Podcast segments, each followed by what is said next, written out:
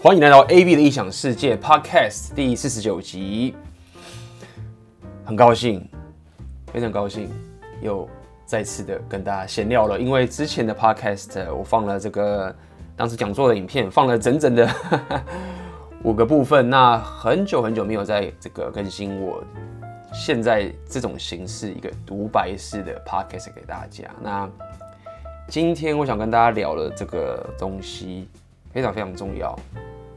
呃，我想要聊的这个主题叫做“男生和女生是相同的吗？”OK，那在开始之前，你可能会觉得，嗯，呃，这个东西到底有什么直接的帮助？OK，它其实有很很多很多的帮助，它帮助我非常非常多的东西。当我去了解这件事情的时候，OK，那我可以说，如果现在你本身的这个约会生活，不管是男生还是女生哦。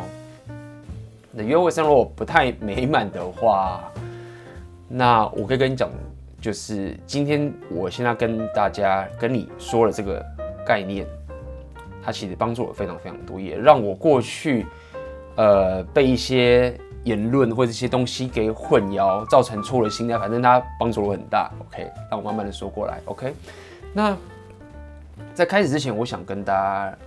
聊一下一些东西，这东西什么？就是有关，也是有关这个两性交往的这些一些概念。就是很多时候，比如说以一个这个男生的角度去来来想好了，比如说我们都很想要交到一个很棒的女朋友或者怎么样。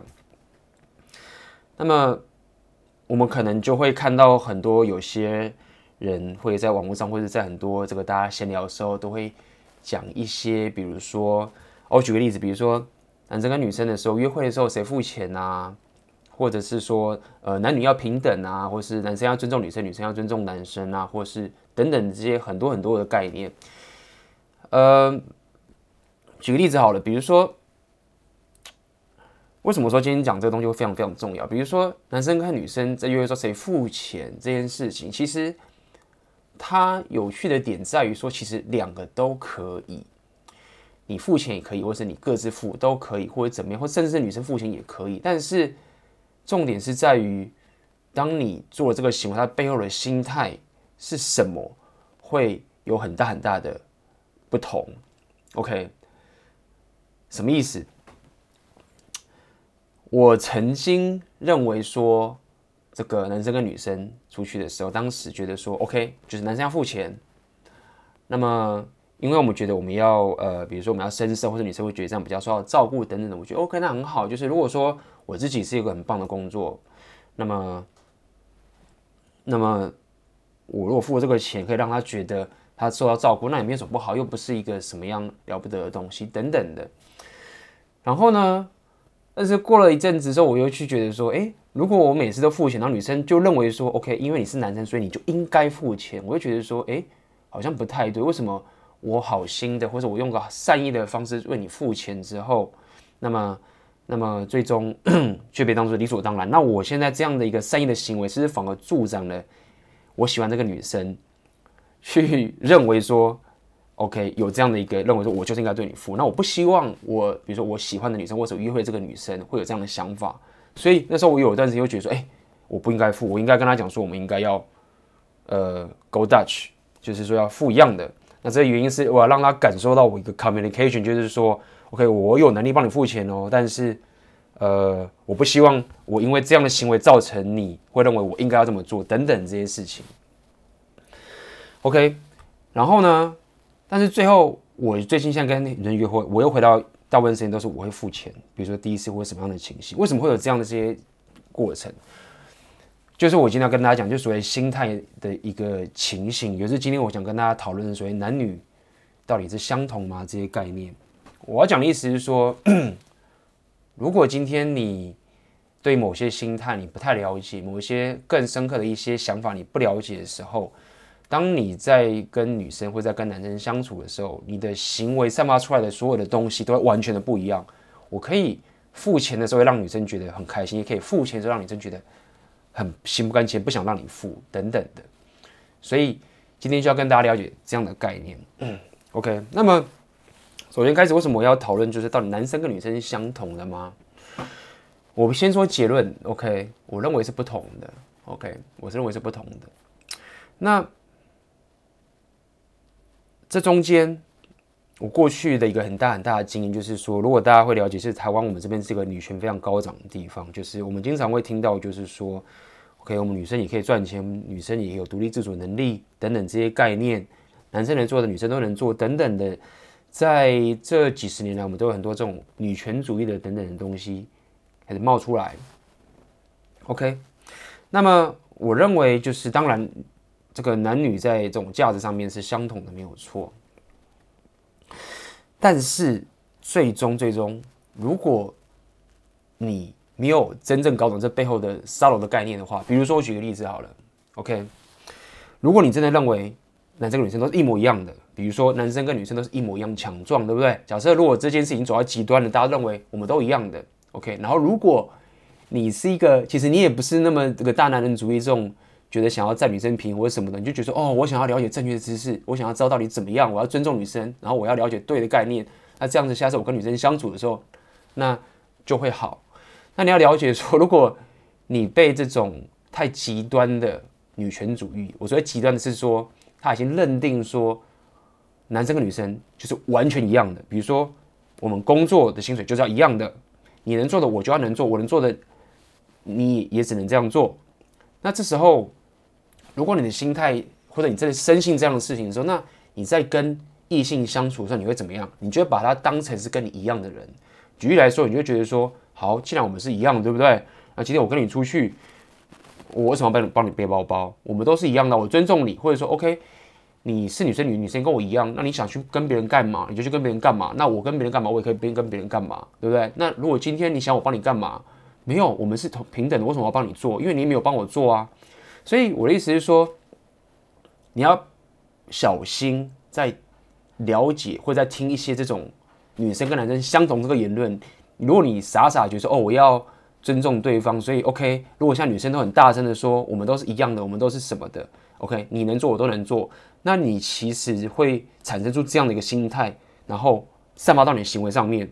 你在跟女生约会的时候，你可能就觉得说，OK，我是一个很了解、很尊重女生的人哦，因为我们都是一模一样的哦。所以今天你出去，我如果不帮你提包包，我其实尊重你哦，因为我认为你跟我一样，所以我根本不需要帮你做任何事情，因为你也不用帮我做任何事情。但其实这样的一个情形，就会让你的约会生活。会搞砸，很多女生也是一模一样。你可能会觉得说，OK，男生跟女生是一样，为什么我要变得很有魅力，对不对？你这样子物化我女生，对不对？我就是这样子啊，我不要你看我的外表啊，对不对？啊，我也不会觉得你男生就是一定要很大、很很很坚强啊，我也可以很坚强啊，什么什么的。就是说，这种言论其实会很容易让你的约会生活变得很很痛苦。我这样跟你讲好了，所以。为什么我要花这么多时间去磨这些废话的点，就是在说这中间有非常非常 subtle，就是非常的一个一个很难去摸清楚的一个心态。因为如果你一不讲的，你又一表达的很奇怪的时候，你就会转成就是变成说，OK，你很大男人主义，然后你就认为女生是物化等等的。但是我必须要告诉你的是，如果说你去听这个极端女权主义的言论，所谓极端，我的定义是指说，他认为男生跟女生就是本质上是完全一样的。今天我在一个公司，男生跟女生的薪水就是要完全一样。今天我在一个什么样的情形，男生女生就是完全一模一样，什么都是一定要一模一样。这样的情形就会造成你之后的一些生活会有会遇到很大大痛苦，因为现实生活上就不是一样的，不是相同的。OK，所以。这就是为什么我今天要跟大家去聊这个男生跟女生到底是不是相同这件事情，然后你可以从这个地方再去了解到，OK，好，我了解了。那这样的情形下，未来你再对一个女生好，比如说现在我可能帮跟女生去，我尊重她，会对她很好，这件事情你并不是因为觉得说，OK，它是一个你把它当个物品，或是你觉得它是怎么样，是因为你知道我们两个人本质上就有不同。的一个存在，我们就有不同的角色，所以当我做这件事情的时候，并不代表就是说你比我小，是我们各自有不同的角色，所以当然我们做的事情就会不一样。OK，所以这个会差非常多。你会如果说你过去没有这一层的想法的话，你会觉得说我做这件事情好像是我在吃亏。OK，我帮你，OK 买东西，我帮你提包包，我帮你付钱什么的，是我在吃亏。那是因为你没有了解这背后的概念。但如果你了解的话，你就知道说哦。没有啊，这就是我的角色，他有他的角色，我们各自负责该负责的部分。那这样子，你会可以更怎么讲，价值平等的跟女生相处，但是你又保有着你其实又站足了你自己该站的一个角色。好，那为什么我会觉得说男生女生不同？这要牵扯到就是我这两年有看这个 Jordan Peterson 的一些东西，我觉得他讲一个非常非常有的有趣的一件事情。OK，所以比如说在这个女权主义最常讨论的这个言论，就是说。比如说，工作职场上，很多人就会讲说，这很不公平。男生的薪水或是男生的职位，在这些重要的一个职工作职场上面，男生总是钱比较多，女生钱比较少。他认为这是不对的。很多呃，不是不是不是，就那么认为是很多人认为说这有问题。OK，男女不平等。如果平等的话，男生跟女生一定要同薪同酬才行。OK，好，那这时候就来了哦，就是这个是对的吗？就是，当我们看到一家公司，然后我们看到他说：“OK，我一打开这个所有员工的薪资报表，一摊开，结果我就说：‘哎，不对哦，你这家公司对不对？你男生薪水比女生高，有问题。’啪，你这个公司就是什么？就是歧视女性。OK，那 Jordan Peterson 意思是说，你这样太武断了。他意思是说，你不能把所有东西都摊开之后，然后只要把所有东西分成男女，然后就说。男生如果比女生多那一趴的薪水，那这个东这个公司就就是有问题，就是歧视女生。他的意思是说，这背后有太多太多的其他的原因，是变量变音，是会产生为什么男生跟女生性格不同的。OK，不能因为单一的性别的不同就认定这件事情的情形。什么意思？比如说这么讲好了。OK，他说，就这个工作职场上面有一个人，我们都有一个很大的一个叫做人格的五大特质，叫 Big Five。就是说，这心理学家啊，这个是有科学考据的，不是我乱说的。虽然说我现在没有办法跟你 连接或者什么看，但是我相信大家查一下可以查到，就是人格有五大特质。OK，每个人都五大特质。那么其中的一个特质，我先稍微举例一下，这五个特质是第一个是所谓的 Openness，就是开放性。第二个叫做这个呃 consciousness 自我意识性，OK，就是你是不是很有自觉？这个第二个，这是人格的第二个分类。第三个是 extroversion，就是所谓的开放性，就是你是一个特别外向的还是内向的。第四个是 agreeableness，就是所谓的你是不是很容易就认同别人，就是你是不是就怎么讲，你比较容易认同别人，或者是你比较会容易就是。没有比较没有主见，这样讲好，比较容易去接受别人的一些东西，也不会三不五时就是比较有这个怎么讲批判性，或者是比较这个啊。最后一个是你是不是比较容易焦虑，神经质，neuro neuroticism，OK，神经质的。那他有特别讲，就是说在这统计上面呢、啊，如果说你你的个性是比较容易，第四个叫做 agreeableness，就是你比较容易认同，比较容易怎么讲？呃，这个我们叫做什么？也不能说好好先生，他怎么说？就是比较容易认同别人，比较不容易拒绝别人好了，比较容易认同。那在职场上，你的通常你上升的职位就会比较差。简单来说，你是比较容易认同别人的人啊，比较容易接受别人的话，比较 agreeable 的话，你在事业上或在职场上的发展的潜力就比较差。OK，因为你比较没有自己的想法，可能就比较不会有办法去做你觉得。你自己真的想做的事，因为你很容易就认同别人，就屈服了。OK，所以回到刚刚这个工作职场概念，他就讲，就是说，很多时候并不是只看着男女之间的性别，然后你就决定这件事情有问题，就不会决定说，哦，他是歧视女性。所以他举个很简单的例子，他就是说，他说他的客户，因为他是一个 Jordan Peterson 是一个心理学家嘛，就是临床的心理学家，所以他有很多的客户。就有些女生是非常非常优秀哦，优秀到说，OK，她可能是学生时代就学历都非常好，学业非常好，是当个律师。接下来呢，毕业之后呢，就进去律师事务所，工作非常出色哦，甚至赢很多男生哦，然后一直升一直升，然后钱也很多，钱非常非常多。但是你要了解，就是说，在这样的一个事业导向的情形下面，你的生活自然就要很忙碌嘛，这正常，就是你可能。工作时间就很长，因为你是非常非常重要嘛，你一直升上去，然后直到这个女生她到了三十岁了，然后她也很多很多钱了，然后她也职位也非常非常高了。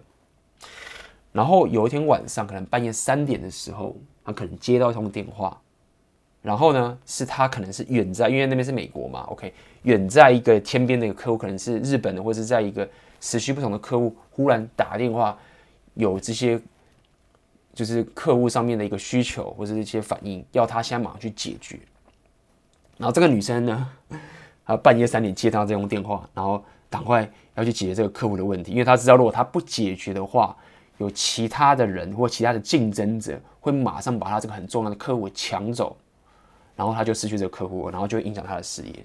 这时候，这女生就看着自己的生活，觉得说：“OK，我这么优秀，我也赚了很多很多钱，那我现在到三十岁了，OK，那我有必要 要再这样过这样的生活吗？”然后她可能再转头看看自己的老公，哎，我老公也很有钱啊，那为什么我要？把自己搞得这么累，对不对？然后我又不需要这么多钱，然后还要半夜三点去被这客户给屌，我这么做到底是为了什么？而且她可能想要个家庭，可能要个小孩等等的。她老公又很有钱，就真的不缺钱了。那在这种时候，很多时候可能怎么样？这女生就不想要这样生活了。那这件事情很重要的点就是在于说，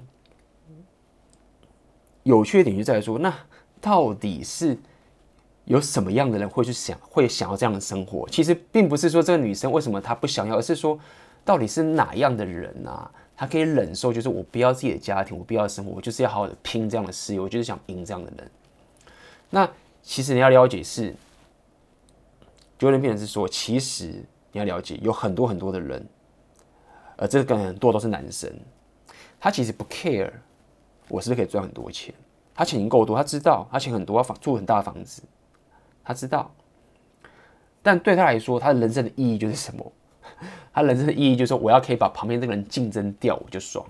OK，这是他的想法。他不要钱没有关系，但是对他来说，如果今天我可以把钱都输光光没有关系，但是今天我只要可以把隔壁这个竞争对手给斗垮，我人生就是爽，我人生就是为了这个存在的。所以，对于这样的人，他就是他的人，他的本性。就是这样的想法，所以他就一直一直往上，一直往上升。但是对刚那个所谓三十岁那个女性，她也很优秀，但她到了那样的年纪，到了这样的生活的时候，她自然就不想要这样，她不要这样的生活。所以，Jordan 举一张例子，就是说，其实很多时候并不是只是男生跟女生这样的问题，是因为男女有很多时候本质上的不同，造成最终你的薪资就有这样的差别，而不是只是直接讲说哦，男生跟女生要相同。OK。所以今天就是要跟大家讲这件事情，就是说，很多时候觉得这个是牵扯到政治正确的问题，对不对？你如果今天遇到一个人，那你跟他讲说，啊没有啊，就是女生你就是薪水比较少，因为你就是三十岁你就想带小孩啊，我们这些男生就爱打拼啊，或什么什么之类的。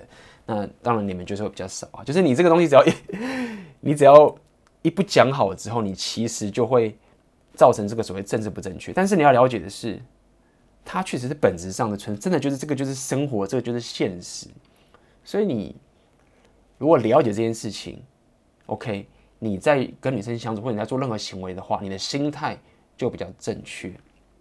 OK，所以这就开始了。那开始大家就开始争论这件事情，就是说，OK，那到底男生跟女生真的是相同的吗？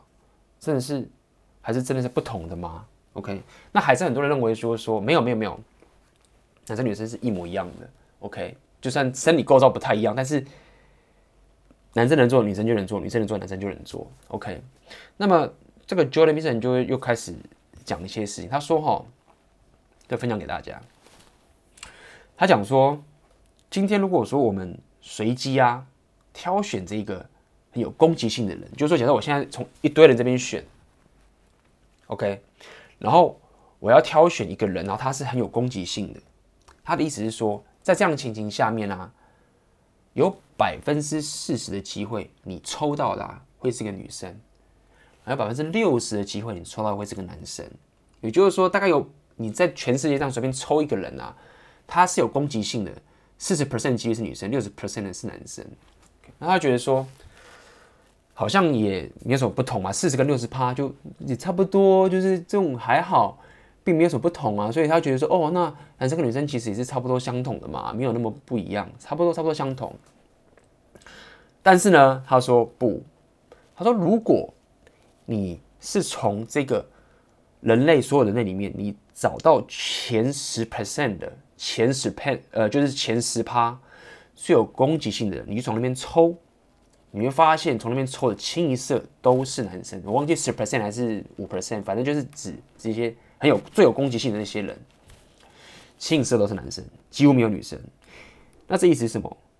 这很重要，意思就是说，其实那些很有攻击性的那些人，清一色全部都是男生。那这样不就代表说，其实男生跟女生很不一样了吗？不然的话，怎么可能最有攻击性的那些人都是男生？好，OK。那这时候这个事情发生，很多人就说：“OK，没有会造成这个原因的，也就是反对方开始说会造成这个原因的人，是因为社会跟文化的关系，是因为这个社会是一个父权主义的关系，大家都鼓励男生应该要去出去打拼啊，什么什么的。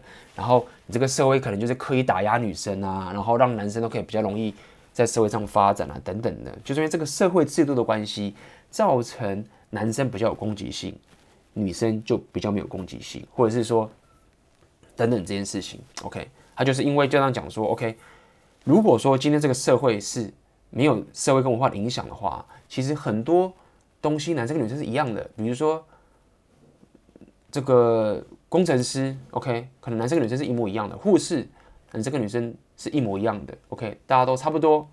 如果这个社会并没有去压迫有这些社会影响的关系，OK，就很多人那样讲，所以他们还是认为这个样子。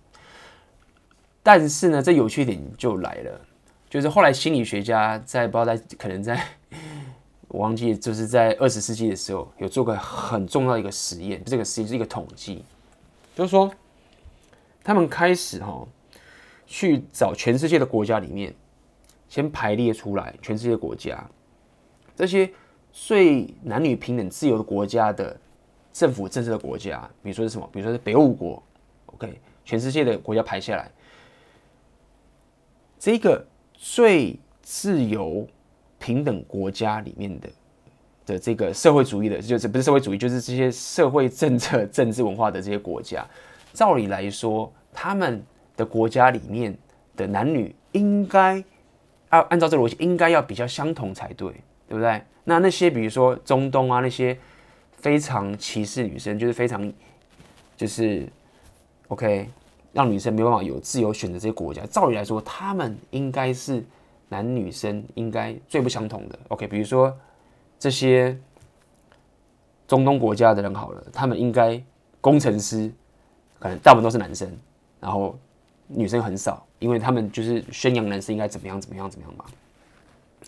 结果这个实验做出来的时候，刚好完完全全相反。OK，这件事已经是证实是有实验证实的。而且他们贴的这一个这个 paper 等等这些东西是非常有权威性，是全世界不是只是一个 local 地区性的一个东西。也就是说，这个最自由开放的北欧五国这些国家的政治，他们的男女啊，其实更不相同。意思就是说，当这个社会制度越自由的时候啊，男生跟女生，男生更想要去做工程师，然后女生更不想要去做工程师，女生可能会更想要去做。他们自己想要的职业，比如比如说可能是教育啊，或者等等这些东西。所以，就他理论的意思就是说，其实男生跟女生在本质上，所以本质上是指说，在个性上等等的是很不相同的。OK，这件事情并不是什么什么社会文化什么什么造就我们男生跟女生不同。那这其实是很重要的，因为你要了解说，你想想看。这是很有道理，因为可以想想我们在教育这个台湾，呃，不只是台湾，在教育这一个这个这个地区里面呢、很多时候女生特别的为什么？因为我们都知道，不是我们都知道，是男生跟女不同不不同的点就在于说，男生对东西是很有兴趣的，然后女生呢对人是很有兴趣的，所以当他们自由去发展自己的一个偏好跟喜好的时候，女生自然就会去挑选。跟人比较有接触的一些职业，那男生呢就去当什么？要么就是当工程师，当什么建筑师，总之或是当一些跟东西比较有关的东西。因为对于男生来讲，这些东西就是比较有趣等等的。那很多时候你要了解，就是这真的也是这个样子。比如说，要想看一件事情，比如说一个婴儿好了，为什么女生可以这么厉害的去照顾这个婴儿？其实你要了解，婴儿是非常的脆弱的，他是很需要别人一直关照他的，他需要某一个人，某一个人照顾他，而且那个照顾他的人必须要往事自己的需求来满足婴儿自己的需求。那这种事情。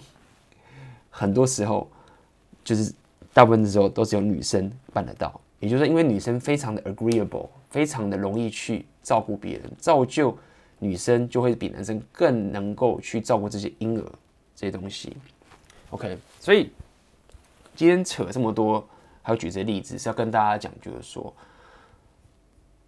如果说你把尊重女生跟男女相同这件事情搞混的话，那你的约会生活就会遭受痛苦，因为你搞混了。OK，男生跟女生，我认为是价值上是相同的。OK，大家有各自的角色，但是我们的属性是不同的。那么没有人是完美的，两边都需要各自彼此协助才有办法。造就一个更美好的生活，对不对？那当然，这不是非常的二择一，这是可能是一个光谱。有些女生可能就真的非常的有攻击性，有些男生可能当然就是非常的柔弱，这都有可能。但这不是重点，重点是在于说，你的心态上、概念上就要了解你是站在哪一个角色。如果说你的想法是觉得说，哦，男女就是要一模一样，对不对？你如果说不一样的话，你就是歧视，你就是怎么样？听起来就觉得说，哇，真的有道理，我们要尊重大家。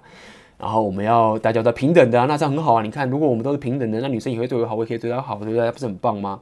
但如果你照着就这个心态走下去的话，你的约会生活就会非常非常痛苦。无论你是男生还是女生，都会很痛苦。那个我非常切身的经验。OK，所以这集 Podcast 就要就是要跟大家分享这件事情。因为这集 Podcast 比较短。OK，如果你还有没没有办法去体认这样的价值？那么你在很多很多行为，今天我一开头这个 part 开头特别跟大家跟大家提的就是所谓的约会这件事情等等这些东西。你如果可以去更深刻去了解这些本质的时候啊，你在说白一点是你在为女生做一件事情的时候，你就不会有有有一种自己被占便宜的情形。你会觉得说，哎，这就是我的角色啊，我就是这个样子啊。那女生她有自己的角色，那么自然。你就会去找到一个，如果你是个男生，你自然就会找到一个了解自己角色的女生。那么，针对女生，你也会了解，会找到一个了解自己角色的一个男生。那么这样子，你就可以怎么说？大家才可以互相合作去怎么样维持这样的一段关系？这样讲白一点好了。那么当然，我们知道说，还是有很多人觉得说男女生男女生的相同等等的。那么。你就要自己去选择你想要选择的一个价值观。那这个价值观到底为你生活带来的好处还是坏处，这是你最终要自己尝试的结果。那就我的经验，我想跟大家了解，就是我尝试过去认真的去接受说男女是相同的，然后我并没有比女生特别好，或是我就是不一，我们都是一样的。所以，但这个心态会造就我很多行为的时候会造成一种不平衡，就觉得说。我都把你当成是一样的，对不对？那为什么我要帮你做这件事情呢？你不是跟我一样强壮吗？那如果说我已经接受你告诉我说我们都是一样强壮的，然后我还要帮你去做这件事情，那这不是我在自相矛盾、自相打架吗？所以当时这样的心态会造就我，其实卡在一个情形，就是说我不愿意做一个男生该有的角色动作，因为我认为我们是一样的，你是一样强壮，我是一样强壮的，何必帮你做这件事情？OK，这样的行为。就让我的夜生活其实造就还蛮大的一个痛苦跟煎熬，OK，所以包括女生也是一模一样，对不对？如果你认为就是说哦，我就是应该要像男生一样 man 才行，而没办法接受一个女生就是有这样很棒的女性魅力，但这边要要讲清楚，我并不是要你女生说啊，我们就不要工作，说我们就要靠男生养，我并不是要跟你讲这件事情，我并不是要说你要失去自己的经济自主权或者什么，然后什么都要依靠男人，不是。我要告诉你的是，你有你拥有你的力量，跟你拥有的角色是男生很想要的。然后那个东西你不要舍弃它，就是你的女性的本质上的一个价值。OK，如果说你硬是想要觉得男生的那个价值才是你要的话，那你可能会遭受不少的痛苦，至少在约会生活上面。OK，OK，、好，很久没有录这样的 cast 的 podcast 的讲话，其实有点结巴。那么这一次的 podcast 就到这边结束了，希望可以分享到不少的价值给你。那么、我们就下次见啦，拜拜。